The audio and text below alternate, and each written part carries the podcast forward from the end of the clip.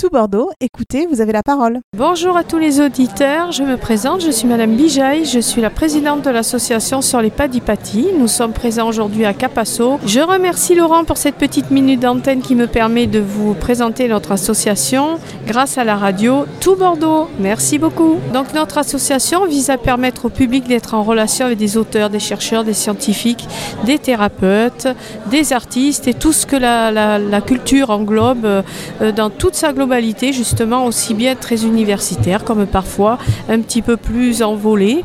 Voilà, chacun y trouve son thème. Il n'y a aucune obligation d'être adhérent ou pas.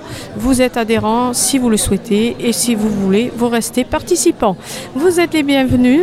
Euh, d'autre part, voilà, je voulais vous signifier que nous organisons des conférences, euh, des salons, des festivals, également des sorties visites de notre patrimoine et également des lieux sacrés avec des compléments d'informations euh, extrêmement intéressants parfois que les guides n'ont pas le temps parfois de tout délivrer.